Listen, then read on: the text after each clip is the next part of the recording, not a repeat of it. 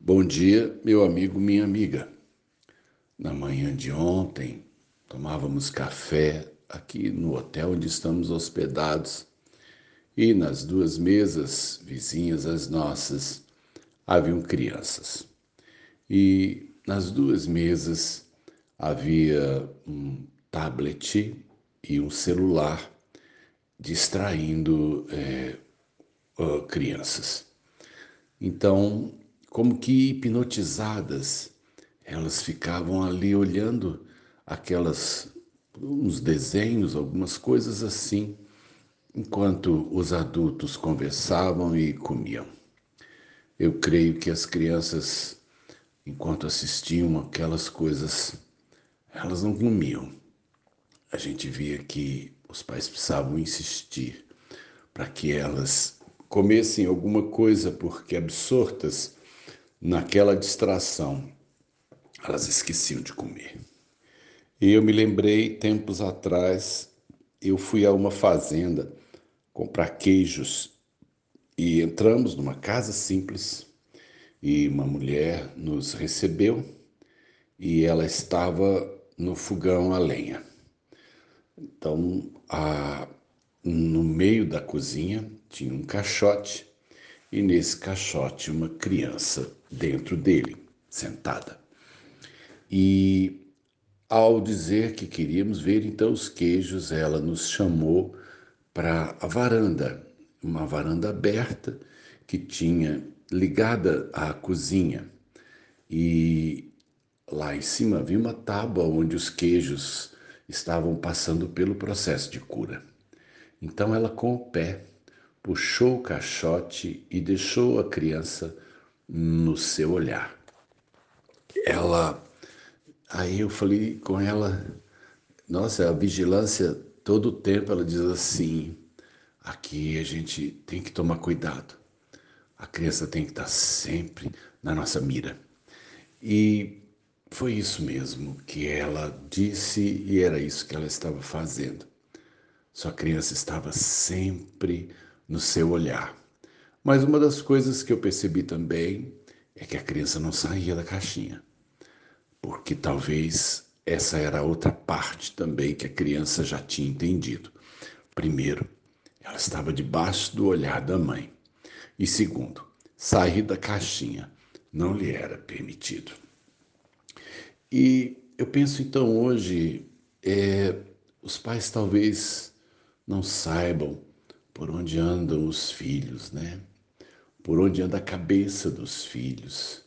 Muita gente não sabe aonde o outro está. Eu acredito que Deus é, estava, portanto, também de olho no homem quando o criou. A primeira coisa que Deus fez quando o criou foi dar-lhe as direções ele falou a respeito do jardim, falou a respeito das árvores e disse isso aqui: árvore do bem e do mal. É, eu não quero que você mexa, porque o dia que você mexer nela, você morre. Eu creio que essa seja a, a, a, o padrão para que também a gente repasse isso aos filhos e, e aqueles que por nós passam para que também deixemos a eles um caminho. Onde estaria talvez então Deus quando Adão e Eva desobedeceram? Eu creio, portanto, que a gente não pode ficar na caixinha todo o tempo.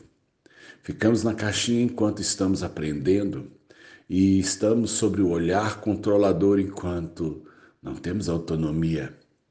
Mas depois, um dia, quando saímos da caixinha, nós precisamos saber o que fazer. Nós precisamos saber tomar decisões e fazer escolhas. Deus colocou o homem sobre a terra, mas depois de orientá-lo, depois de dar a ele os limites e as normas, deu a ele liberdade, deu a ele livre-arbítrio para fazer da vida ou da morte a sua escolha. Nada mudou no tempo. Precisamos fazer escolhas. E ainda que talvez muitos, né, muitos de nós ainda estejamos é, precisando de conhecer. Muita gente nova tem dado passos ousados em direções de precipícios, talvez não foram orientadas. Os celulares e os tablets são uma boa distração, mas procure saber por onde estão indo aqueles que convivem com você. É muito importante sabermos exatamente onde eles estão, o que eles estão fazendo e dar-lhes a eles segurança e tranquilidade para a hora que eles saírem dali, saberem chegar ao melhor da vida, ao propósito de Deus. Deus abençoe a você, meu amigo, minha amiga, que tem alguém debaixo da sua direção. Sérgio de Oliveira Campos, pastor da Igreja Metodista Goiânia Leste, graça e paz.